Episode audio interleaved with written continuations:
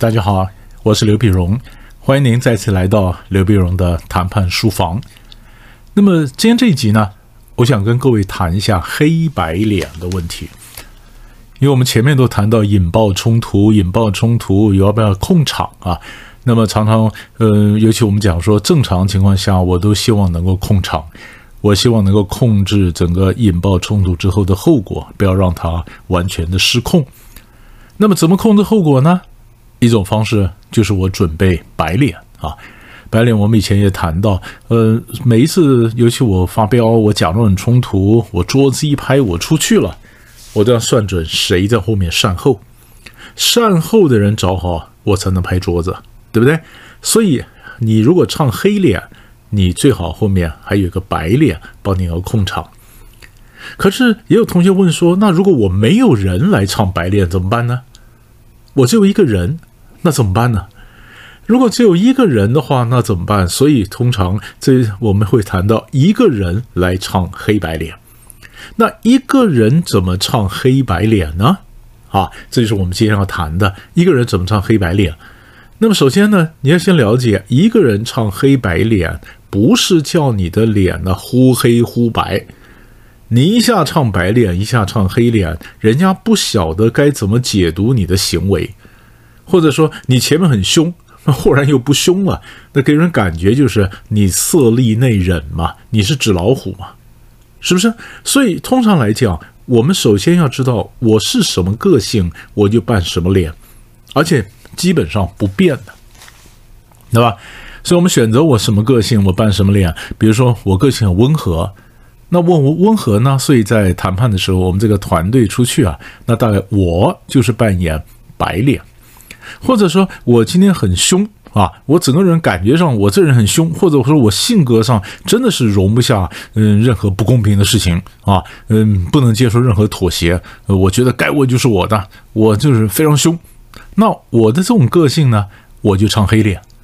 对吧？不见得你一定要满脸横肉，然后哇，你这个 胡渣满脸的像黑脸，不是？有时候我也可以很冷酷啊，我可以像白面书生，可是我的个性就是非常的嗯凶，就是黑脸。所以你个性是温和扮白脸，个性很凶，你扮黑脸。那久而久之呢，那么对方也大概晓得你的个性，所以你讲的话，不管是你是示好的、怀柔的、温和的话，或者你很凶、你威胁他的话，这样才有可信度嘛，不然人家不太相信你，对不对？那你说，那如果我们自己脸，呃，黑脸就是永远就是黑，白脸就永远是白，那一个人怎么玩黑白脸呢？因为另外一张脸在家里。懂吗？另外一张脸在家里，你不见得要人家看到那张脸呢。比如说，我今天我今天很温和，温和跟你谈谈谈了以后呢，然后我然后呃价格他不断的杀我的价，杀我价，我可能挡不住，挡不住。我说我回去请示一下，我回去看看，我问老板可不可以。然后第二天我又回来跟你讲说，大哥，昨天差点被你骗了啦。有个数字忘记加进去了啦，你知道吗？害我回去被老板骂一顿，这数字不能接受了，不行了，不行了。那就是你可以看到，我还是我还是我，对不对？我还是白脸，对不对？但是我告诉你，我回去被老板骂一顿啊，那个数字不能加了，老板唱黑脸，懂吗？一个黑脸在家里，黑脸在家里，所以我们通常讲说，嗯，一个人唱黑白脸，但那个脸你没看到，对你没看到。那也有人讲说，我如果唱黑脸，我唱黑脸，我今天很凶，我就很凶呢。然后我又回去，回去我第二天跑来跟你讲说，哇，大哥，你们厉害啊！我回去跟我们老板讲了，老板说，哎呀，算了，放你们一马啊。别家公司呢，可能都是现在就开始涨价。老板说，你们下个月再开始涨，或者你们下一季再开始涨啊。说你们老板跟他跟跟我们老板关系特别好。我看不出来你们通天的哇，好厉害呀！啊，也就是说我还是很凶，对不对？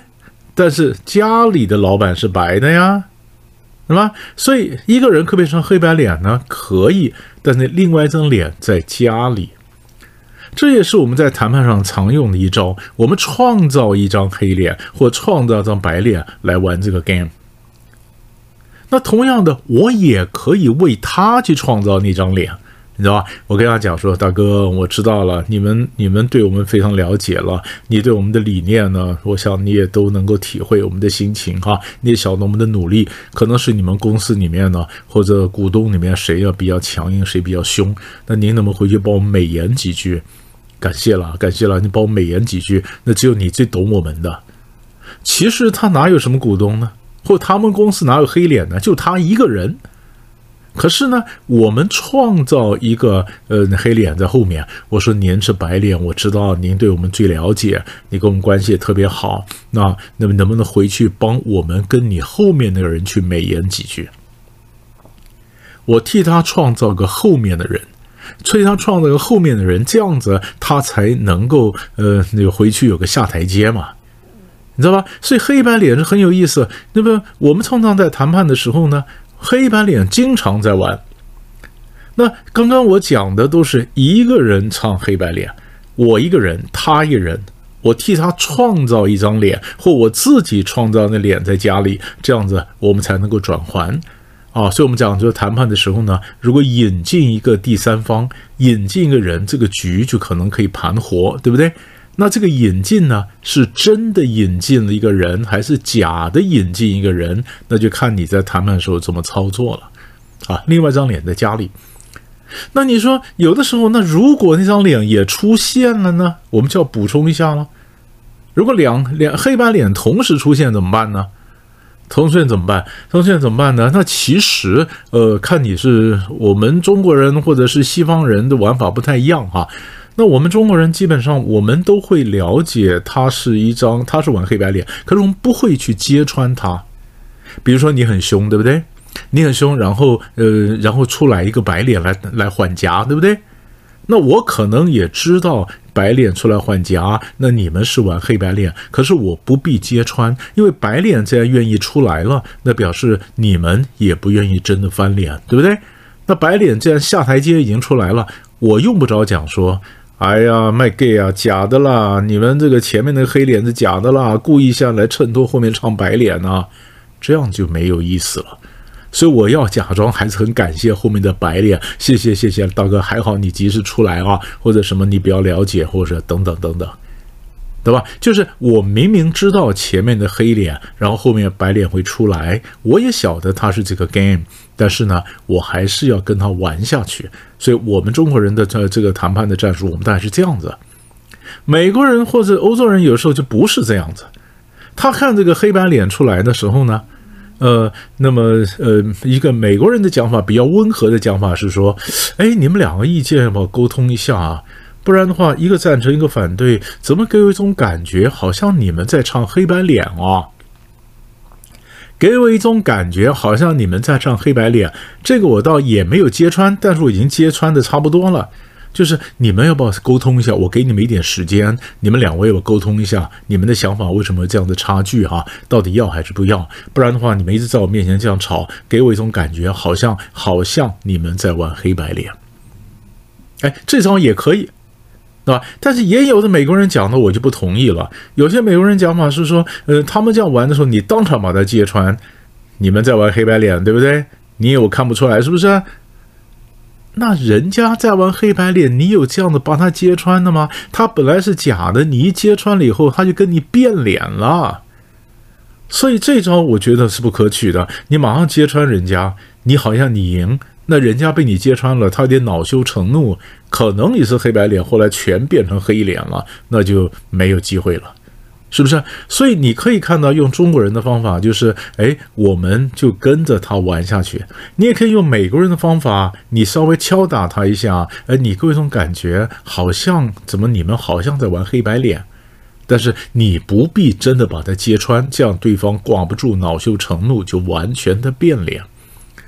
所以黑白脸的时候，除非我们双方都玩得很好，其实黑白脸不见得都要同时两张脸同时出现。除非你是同时出现的时候呢，白脸是长官，知道吧？白脸是领导，白白脸是上级。你那个黑脸这样完了以后很凶了以后呢，长官出来打圆场，或老板或你的总经理出来打圆场。好了好了好了，我们也不要这样子了，我们有点理亏了。比如说，我们要求对方要赔偿十块钱，十块钱呢，对方赔了，那我们的老板呢再出来缓个夹。老板说：“哎，好了好了，你不要闹得这样子，我们有点理亏了。这样子，我们也承担两块，好不好？那他们负担八块就好了。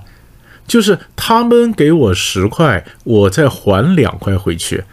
也就是他让步了以后呢，我的白脸出来摸摸头，我想缓和情势。所以为什么我们让留着老板来扮演白脸的角色，就这个意思。”上级老板出来，他可以控场。那控场的时候呢？那在这种情况下，黑白脸同时出现是 OK 的。可是如果是平级的黑白脸同时出现呢，可能就会有风险。对方可能没学过的话，他就戳穿了你们在玩黑白脸的游戏。所以，你如果玩黑白脸，你要准备，如果你不是平级的出去，那么对方戳穿了以后，你下一步是故意装成恼羞成怒都去变脸呢，还是说，哎呀，你就就顺着讲说也没有了，我来跟我来跟跟那个人沟通一下，我跟他沟通一下，然后跟他沟通好，我我已经帮你说服他了，你们就理顺了你们立场，这也是一种玩法，对不对？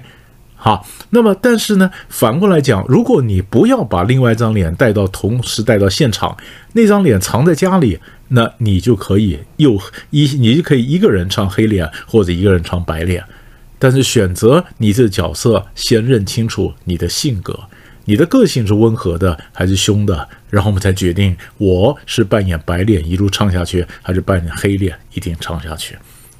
但是记得一件事情，不管是黑白脸怎么搭。你最好事先先串一下，练一下，练一下，不然的话，有的时候你黑白脸，你临时打电话给他，呃，给同事，那么他不晓得该怎么接啊，或者临时跟他讲说玩个黑白脸，他跟你没默契，你的球丢过去，他让他掉在地上接不起来，那这个局，这个整个游戏就玩坏了。所以为什么说平常要多演练，让你们中间去传球啊、接球啊有这样的默契，那黑白脸才会演得非常的顺。好吧，所以我们大概黑白脸，我们就先回答同学问题。我们讲到这里，我们下集再见。